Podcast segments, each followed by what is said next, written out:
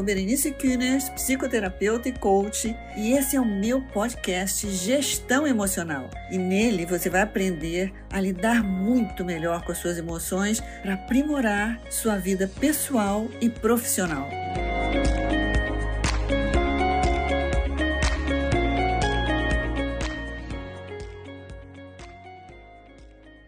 No nosso programa de hoje, nós vamos falar sobre um tema super interessante e diferente. Você está dentro ou fora da caverna de Platão? O que será que significa isso? O que será que significa a caverna de Platão? E o que significa estar dentro ou estar fora? É isso que nós vamos falar no nosso episódio de hoje.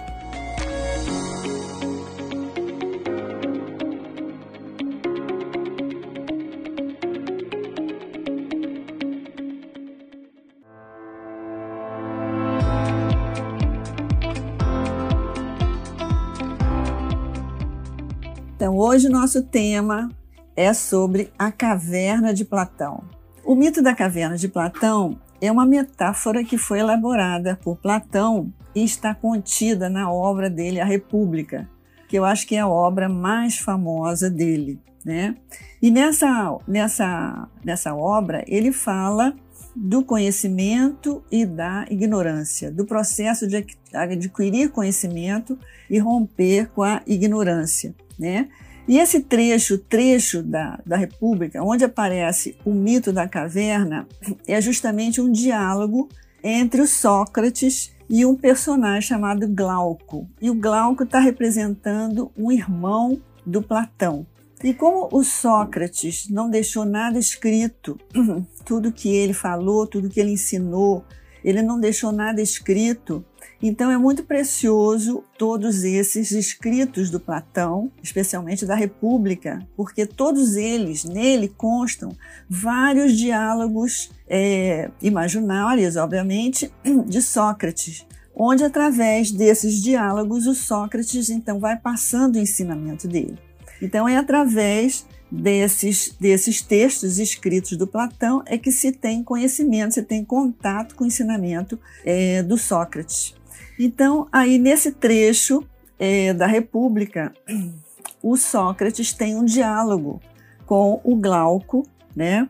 E nesse diálogo ele propõe que o Glauco é, tenha uma imagem, crie na sua mente a imaginação de uma situação que ele vai descrever e que é passada dentro de uma caverna, né? E dentro dessa caverna estão é, aprisionados muitos homens que estão ali presos desde o seu nascimento. Então, esse, esses homens se encontram ali acorrentados na caverna e eles estão virados de costas para a saída da caverna. Eles estão voltados para dentro da caverna. E na caverna tem uma fogueira. Então, tudo que eles veem, na verdade, são sombras projetadas nessa parede do fundo, projetadas é, pela fogueira. E aí conta o mito que um desses homens, um desses prisioneiros acorrentados, ele se solta, né? Ele se solta que, na verdade, essas correntes representam, de acordo com Sócrates, a própria ignorância. Ele se solta da corrente e ele sai da, da caverna, ele vai para fora da caverna. E aí, fora da caverna, ele vê a luz e vê um tanto de coisas fora da caverna e inicialmente ele fica assustado, ele fica apavorado, ele fica impactado por tudo aquilo que ele vê fora da caverna, que é tão diferente de tudo aquilo que ele vivia no interior escuro da caverna, né? E aí, por um tempo, ele tem um conflito, uma dúvida. Ou ele, ou ele se acostuma, né? ou ele se adapta àquela realidade totalmente nova para ele, ou ele retorna para dentro da caverna, para dentro da escuridão, para aquilo tudo que ele já conhece desde seu nascimento. E aí esse homem, então, esse prisioneiro, ele resolve voltar para dentro da caverna e contar para os outros prisioneiros tudo aquilo que ele viu, tudo aquilo que ele viu do lado de fora. Ele resolve voltar e contar. E aí ele volta e conta. E os prisioneiros, né, ouvindo a narrativa dele, ficam surpresos e acham que ele é um louco, que aquilo é uma loucura que ele está falando, né? Eles não acreditam naquilo, não acreditam em nada daquilo que ele está falando e é porque é muito difícil você passar para uma outra pessoa a experiência. A experiência tem que ser vivida. Você pode fazer uma narrativa, mas você não tem como passar uma experiência, por exemplo, de liberdade. Então, os homens, todos os dois prisioneiros, consideram ele louco e não querendo ser contaminado pelas suas ideias, o matam. E assim matam esse prisioneiro que tinha ido para fora, trazendo para eles toda aquela visão da luz e de tudo aquilo que eles não conheciam dentro é, da caverna. E naquela época, que é Grécia Antiga, é século IV a.C., né? naturalmente que não existia essas expressões zona de conforto, né? padrões mentais, é, sistema de crenças. Né? Isso nós falamos hoje em dia. Né? Mas esse mito é tão espetacular que tudo isso cabe dentro do mito da caverna. E eu vou trazer então uma interpretação, digamos assim, mais moderna dentro dessa visão do mito.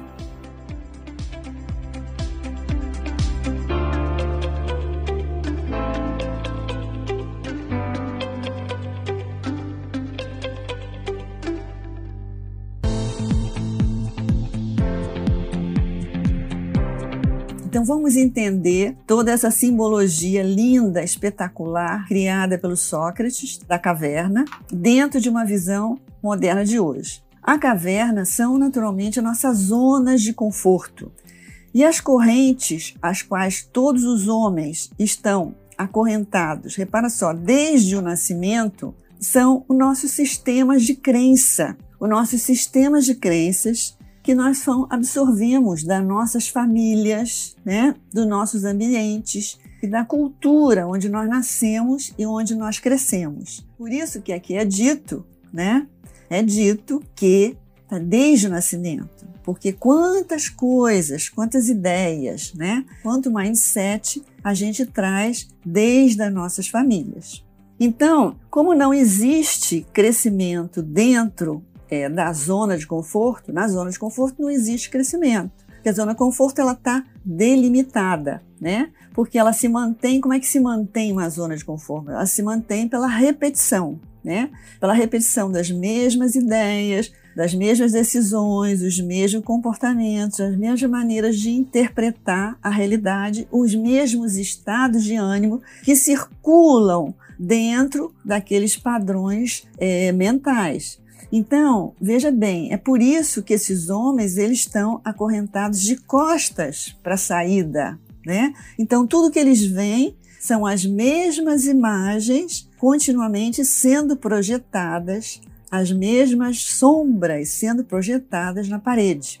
Por isso que lindamente é colocado dessa forma, né? E se algum pequeno facho de luz, né, é, trazido por uma nova ideia, tenta penetrar em alguma brechinha da caverna, imediatamente é rechaçada, rechaçada fortemente, porque traz desconforto, traz inquietação, traz questionamento, que é o que aconteceu com esses homens, tanto que eles matam. Né? Então, gente, é isso que acontece com a gente várias e várias vezes, né? Porque quando esse prisioneiro rebelde volta com essas ideias, eles não suportam a inquietação, né? E tudo aquela, todo aquele desconforto, né, de sair daquela continuidade, daquela contínua repetição e matam ele. E é muito interessante porque Sócrates também foi morto, ou seja, ele foi condenado à morte e foi condenado porque ele estava trazendo ideias para os povos, ideias que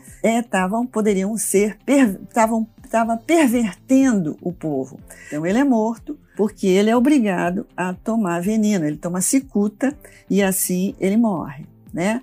Então, é como se dissesse: olha, aqui nós não queremos novas ideias, nós não queremos luz, nós queremos a escuridão, nós queremos aquilo com a qual nós já estamos acostumados e o qual nós sabemos, já estamos acostumados a lidar, né? Então repara que isso acontece todo tempo, gente. E não é, não é acontece ali, lá longe, acontece na nossa própria vida. Repara quando alguém, por exemplo, vem com uma ideia diferente, uma proposta diferente, a gente tem um certo desconforto. Meu Deus do céu, já vem com essa ideia, vem atrapalhar agora com uma coisa nova, trazendo uma ideia diferente complica, complica a nossa mente. Olha, muitas vezes a gente vê, a gente vê isso acontecer na nossa própria vida, né? E veja, a gente que trabalha com pessoas, você vê isso acontecer no processo terapêutico e no coach. Quantas vezes a pessoa interrompe o processo? Ela interrompe porque está desconfortável, interrompe porque está vindo alguma ideia nova. Repara como a luz de uma nova ideia incomoda. E muitas vezes um processo de coaching é interrompido, às vezes assim, drasticamente, e um processo terapêutico também, porque as ideias começam a mexer demais naquele sistema de crenças e aquilo começa a incomodar, porque uma vez que mexe, pede que você faça, tenha alguma ação. Então esse mito é maravilhoso e ele retrata de uma forma perfeita esse conflito que acontece entre se arriscar ou se proteger, entre escutar algo novo ou tapar o ouvido. A gente tapa os ouvidos e a gente é muito incrível porque os neurocientistas eles comprovaram que tudo aquilo que está fora do nosso sistema de crenças, da maneira como a gente pensa, da maneira como a gente olha o mundo, a gente tende a não registrar a gente pode escutar e até reconhecer momentaneamente, mas a gente tende a deletar na memória. A tendência é não fixar o que não está dentro do nosso sistema de crenças. Então, arriscar ter a luz, arriscar a possibilidade, arriscar ao ser diferente. Gente, ser diferente é uma coisa muito assustadora. É muito assustador ser diferente, não é? Quantas pessoas dão marcha ré nisso?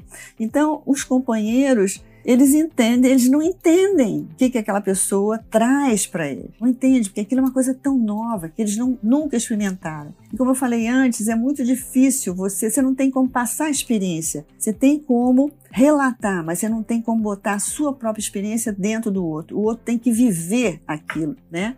E os sistemas de crenças, eles são muito fortes. Eles são fortes assim como o aço. Eu nem sei se aço, se é mais forte do que aço, se existe isso. Mas o sistema de, de crenças é muito forte. E por que, que ele é forte? Porque eles são ideias não questionáveis. Eles são a verdade.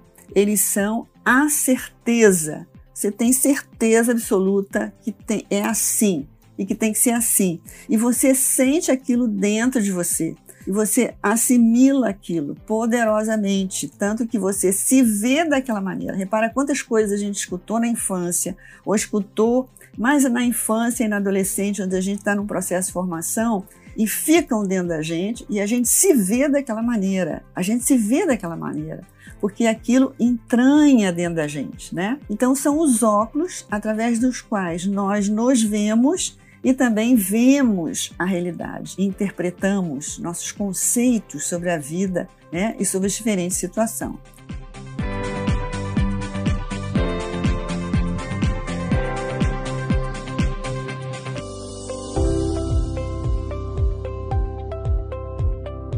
Bom, então, essa é a razão pela qual muitas vezes a gente não percebe uma oportunidade ou uma solução ou um degrau para ir um pouco mais e além, porque não cabe dentro do nosso sistema de crenças. A gente só vai perceber com mais facilidade o que está dentro do nosso sistema de, de crença. O que está fora, para a gente perceber, tem, é difícil.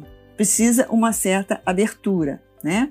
Então, muitas informações, muitas coisas que poderiam assim ter talvez soluções de problemas na nossa vida, a gente às vezes não enxerga, tá assim na nossa frente e a gente não vê, porque aquilo tá limitado, nosso sistema de crença limita até onde a gente percebe e até onde a gente não percebe. E ele limita porque é como uma proteção. Ali a gente construiu, desde o nosso processo de crescimento, que dentro daquela percepção, dentro daquela visão, nós temos, estamos protegidos. E aí a gente funciona no que a gente chama do modo automático, né? Então, tudo que não couber dentro do nosso sistema de crenças, a gente vai tender a não perceber, como se a gente tivesse cego para perceber. A gente só percebe o que está ali. Vamos ver qual foi o processo que aconteceu com esse nosso prisioneiro é, rebelde, vamos dizer assim. Qual foi o processo que aconteceu com ele? Porque é o processo que é, deveria acontecer conosco. A primeira coisa que aconteceu com o nosso prisioneiro é que ele rompeu com a inquestionabilidade da crença. Lembra que a gente falou? O problema da crença é que é aquilo, a verdade. Não, isso é que é o certo. Não, isso, isso é que eu posso. Não, isso eu não posso. Isso eu devo. Não, isso eu não devo. Isso é possível. Isso não é possível. Está dentro de um sistema. Aquilo regula a minha vida, tá? Então, a primeira coisa que aconteceu com esse prisioneiro é que ele rompeu com a inquestionabilidade da crença, com a crença que ele tinha que viver dentro da caverna no escuro. Ele, em algum momento, ele questionou isso. Qual foi a segunda coisa que aconteceu? A segunda coisa que aconteceu é que ele teve alguma estratégia, alguma estratégia para se soltar dali e para mudar a direção de dentro para fora. Houve algo se passou nele, ele montou alguma estratégia tá? Aonde ele então se solta e muda a direção de dentro para fora. A terceira coisa que aconteceu é que efetivamente ele tomou ação. Não só ele teve uma estratégia, uma sacada do que, que ele podia fazer para se soltar, como efetivamente ele tomou ação e foi para fora. E a quarta coisa que aconteceu é que ele mudou a mentalidade, ele mudou o mindset, ele abre a cabeça dele para uma outra realidade. Então, esse é um processo que acontece com cada um de nós quando a gente começa a se mover para sair de uma zona de conforto. Esse processo que aconteceu com esse prisioneiro é o mesmo que acontece conosco. Primeiro, a gente questiona que a gente não precisa estar ali, que não é um destino definitivamente, que existe uma outra possibilidade de ser outra possibilidade de alcançar algo ou do que seja. Primeiro tem um questionamento, depois a gente monta uma estratégia, né? Tem uma estratégia, depois tem a ação e depois tem a mentalidade. A nossa cabeça muda, alguma coisa, um, um novo espaço se abre, né? Então, para sair da zona de conforto, é preciso ter estratégia e planejamento, porque a estratégia, a estratégia te diz para onde você vai e como, quais são as ações que você precisa ter para ir na direção da qual você está indo agora. Então, você precisa aí tomar ação, porque muitas vezes você tem estratégia, você monta tudo na sua cabeça, mas você não parte para ação. Então, eu considero que a ação é um passo seguinte à estratégia. Você pode ter estratégia, mas isso não define que você vai partir para ação. Tá certo, minha gente?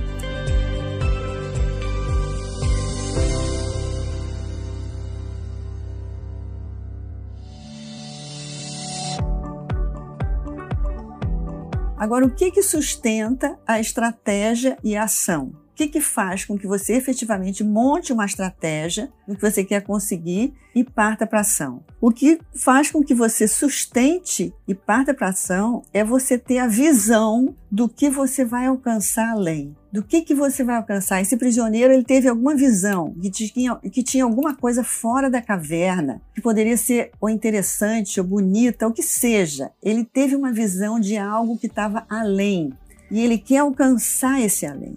E essa visão de algo que está além é que faz com que você se mova efetivamente para ação, né? Então, muitas vezes, o problema, na verdade, com problemas que a gente tem o tempo todo, o problema não está no problema. O problema está na maneira com que mentalidade, né, com que óculos a gente olha para o problema, né? Isso muda a maneira como a gente lida com o problema. Muitos pesquisadores dizem que a nossa mentalidade, nosso mindset, o nosso e que definem os nossos estados de ânimo são 80% do nosso êxito. Nosso êxito depende 80% da nossa largueza de mente, nosso mindset, nossa capacidade de alargar nossa mente para novos horizontes. Né? Então, quando você questiona alguma coisa que está dentro de você, questiona uma maneira de pensar, questiona uma limitação, você já está interferindo nessa mentalidade, porque todo sistema de crença define uma mentalidade. Então, quando existe uma, uma mudança na minha maneira de pensar, o que, que acontece paralelamente? Eu começo a mudar meus canais neurais. Dentro do meu cérebro, começa a mudar o processo, os meus caminhos sinápticos, né? Porque se não mudar dentro do cérebro, eu continuo é, repetindo, continuo praticando o mesmo tipo de visão, de interpretação, de comportamento, de decisão, né?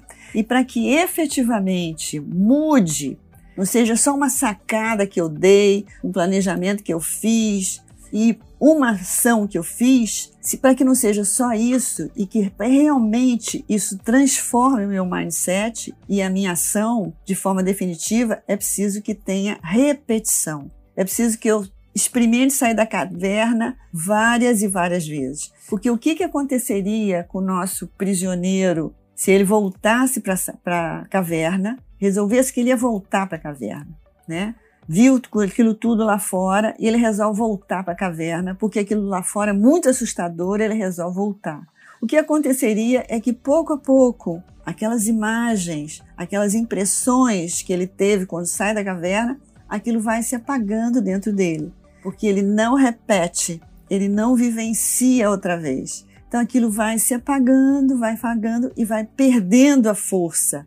E aí ele poderia desistir definitivamente de olhar o mundo lá fora e se submeter e se acomodar novamente dentro da caverna, ainda que tendo visto a luz lá fora.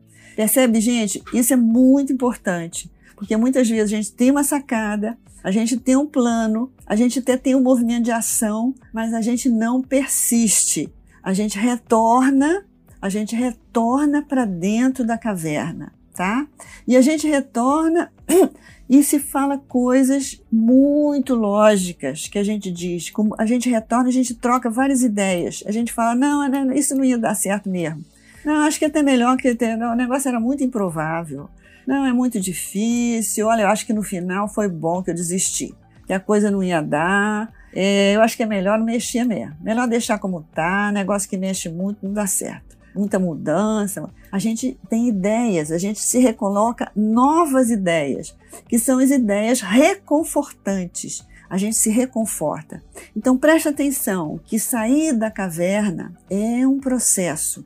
Né? É um processo que requer uma constância uma repetição, porque todo o sistema de crenças ele vai tentar te puxar, né? Tentar te puxar para trás novamente. Então esse prisioneiro ele voltou, contou e foi morto pelos companheiros, porque os companheiros não queriam ser perturbados com aquelas ideias, né? Mas se ele tivesse voltado com medo de que estava lá fora, tudo que ele viu lá fora, se ele nunca mais pusesse o pé fora da caverna, tudo que ele visse fora da caverna, ia pouco a pouco murchando dentro dele.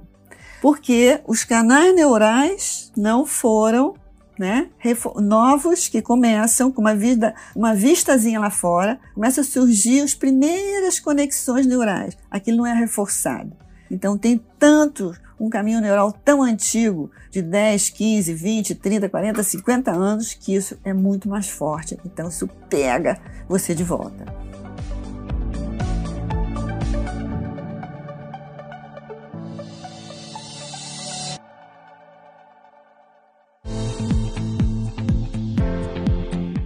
Bom, então, veja bem, a gente tem muitas crenças, obviamente, que são ótimas, são funcionais e são maneiras que funcionaram até hoje para a gente se relacionar com a vida, com as situações, tá? E a gente tem outras que são disfuncionais. Né? Então é importante a gente averiguar, a gente fazer uma análise das nossas crenças, tá? E até a gente tem crenças que funcionaram num determinado momento da nossa vida e depois a vida muda, as situações mudam, a gente muda e a gente continua com aquela mesma maneira de pensar e o negócio já está disfuncional. Então, eu acho que tem duas coisas que a gente deveria fazer. Aliás, o ideal seria que a gente, de seis em seis meses, fizesse isso pelo menos uma vez por ano. A gente não faz. A gente deveria fazer. É fazer uma revisão das crenças que funcionaram bem até hoje, mas que não estão mais dando resultado. Significa que elas perderam a validade e se tornaram disfuncionais, embora foram funcionais no passado. E outras são crenças que realmente são crenças limitantes, que nos limitam.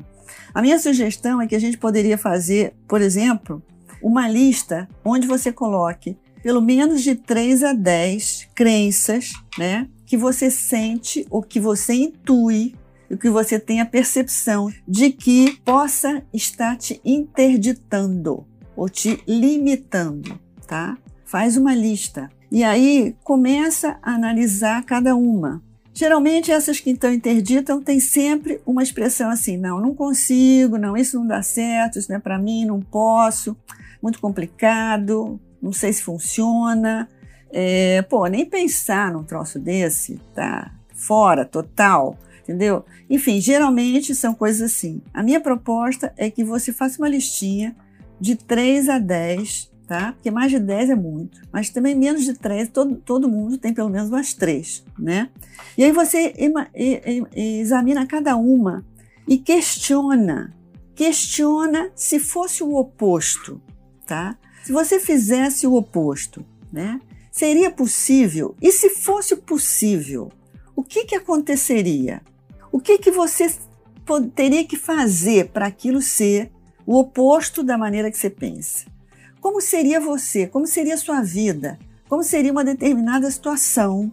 Como rolaria uma determinada situação na sua vida se você fizesse o oposto? Se loucamente você fizesse o oposto daquilo que está definido na sua cabeça.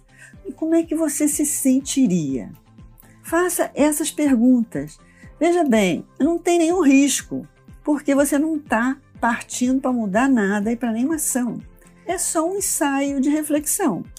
É só um ensaio de reflexão, assim, pegando carona no Sócrates, como ele fazia, com perguntas, perguntando, né? A questionamento socrático. Perguntando, e daí? Como seria? Como se sentiria? O que, seria possível? O que, que aconteceria? Se arrisca nas perguntas e aí vê o que se passa.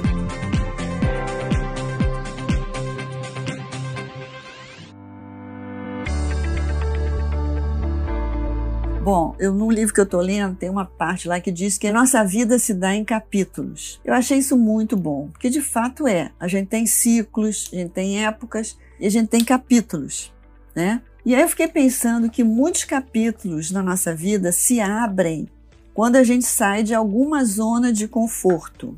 Se abre um novo capítulo na nossa vida, né? Imagina um livro que só tivesse um capítulo, não dá, né, gente? Então a gente deveria nós somos como um livro, um livro de vida. A gente poderia pensar assim. Então é bom que a gente tenha vários capítulos, né?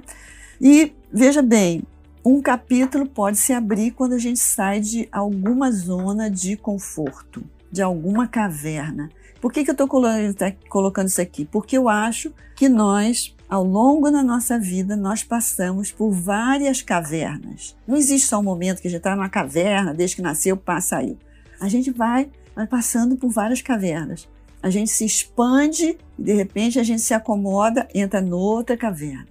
Aí a gente pode se expandir, se acomoda, entra noutra caverna. Então a gente passa por diferentes cavernas ao longo dos capítulos da nossa vida. Então, uma perguntinha também que eu queria deixar aqui, que vale para vocês, e sempre que vale para vocês, vale para mim também, porque as coisas que eu falo aqui sempre são, na verdade, coisas que estou processando na minha cabeça, eu estou processando na minha vida. Perguntinha é: nesse momento eu estou em alguma caverna ou não? Se sim, qual é a caverna que eu estou? O que está exatamente me prendendo nesta caverna? Que corrente é essa? De que se compõe essa corrente? o que vai me acontecer se eu permanecer aqui? E o que vai me acontecer se eu sair da caverna? Então fica isso aqui, gente, dever de casa, para vocês e para mim. Para terminar, queria colocar uma coisinha para vocês: é o seguinte. acontecem mudanças de, no sistema de crenças, tanto no nível individual como no nível coletivo. Então, tudo que essas crenças, tudo que a gente falou agora, são processos de caverna, entrada de caverna, saída de caverna, sistema de crenças no nosso processo individual. Mas existe também uma mudança no sistema de crenças do coletivo, tá? E sempre que acontece isso, existe uma descoberta no mundo, descobertas no mundo, ou mudanças de paradigma. Paradigmas se rompem e vem novos paradigmas. E assim foi sendo sempre. Outro dia assisti uma palestra de um camarada chamado Vicente Passariello, e ele estava falando sobre isso, como, como mudou, quando várias mudanças que aconteceram no processo do nosso mundo, do nosso planeta. Ele citou, por exemplo, é, que antes tinha-se tinha a ideia de que a Terra era plana. Então não se, não se aventuravam, os navegantes não se aventuravam para ir para longe, porque de repente ia ir, depois ia cair, porque a Terra era plana. Então, quando se descobre que a Terra é redonda, imagina, isso foi uma mudança no sistema de crença. Então, grande, começou-se as navegações, começou-se a descobrir vários mares. Aquele navegador, Fernando Magalhães, fez o primeiro que deu, acho que a volta ao mundo, não sei quantos mares que ele foi, e aí ele realmente realizou que nosso mundo era esférico, que você poderia dar volta nele. Vejam, gente, antes não se imaginava que podia voar e de repente se voa, se vai à lua. Esse filme até que está passando ali da radioatividade da Marie Curie, que mostra a descoberta da radioatividade, tudo que se abriu. Então repara que existem mudanças no sistema de crenças coletivos, tá? coletivos. Então, tanto isso acontece a nível individual como a nível coletivo. Repare os atletas, quando eles, eles, eles vão além da sua marca, não me lembro como é que chama isso, né? A marca é o, o máximo que eles vão, eles vão e rompem com aquilo, eles abrem, eles quebram o sistema de crença de que só conseguia nadar até ali, só conseguia nadar em velocidade X. E aí eles correm, conseguem nadar com mais ou com menor velocidade, ou com mais velocidade, ou seja, menor tempo, ou correr mais rápido. Então, são quebras de padrões. Então, repara que quando existe uma quebra de padrão assim, se abre para toda a coletividade uma nova visão. Então, veja que interessante que esse sistema de crenças, tanto ele é trabalhado no individual quanto no coletivo. E o todo o processo de evolução da nossa civilização, da nossa humanidade, acontece com quebras de sistemas de crenças que abrem um novo mindset, uma nova evolução.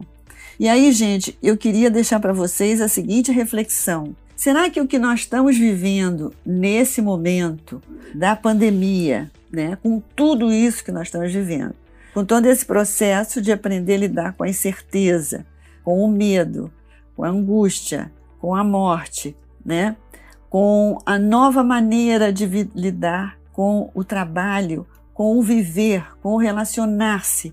Será que tudo isso que nós estamos vivendo é uma mudança de paradigma? Né? Será que toda essa situação está nos empurrando para que a gente mude algum sistema de crenças na individualidade de cada um de nós? Será que nós estamos vivendo um grande, uma grande processo que leva a uma mudança de paradigma e nós estamos sendo forçados a isso por toda essa situação que nós estamos vivendo? Eu vou deixar aqui essa pergunta porque eu acho que é uma pergunta que cabe. Essa situação que nós estamos vivendo, ela é uma situação mundial, mas que ela força a todos nós revermos uma série de padrões, de maneiras de pensar, de maneiras de se comportar, de maneiras de valores e de interação com o mundo.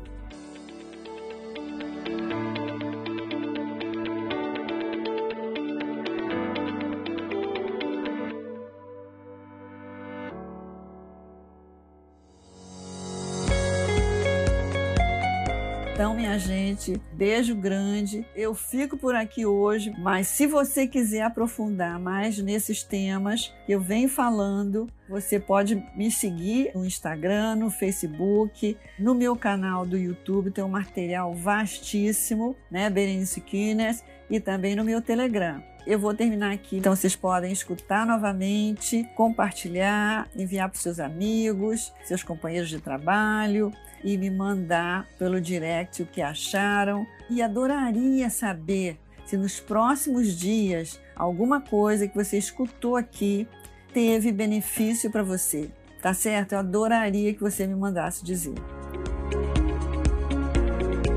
Meus amigos, hoje nós vamos ficando por aqui. Mas se você tem interesse em lidar melhor com as suas emoções, quer entender mais a sua mente para ter muito mais clareza e objetividade para tomar as suas decisões na sua vida, você pode me seguir no arroba Berenice Guinness, no Instagram, Facebook, no LinkedIn e no meu canal do YouTube. E você terá muitos e muitos vídeos que trarão muitas informações para você.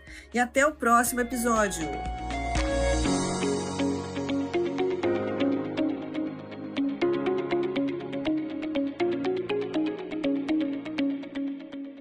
Esse episódio foi editado por Estúdio Casa, o lar do seu podcast.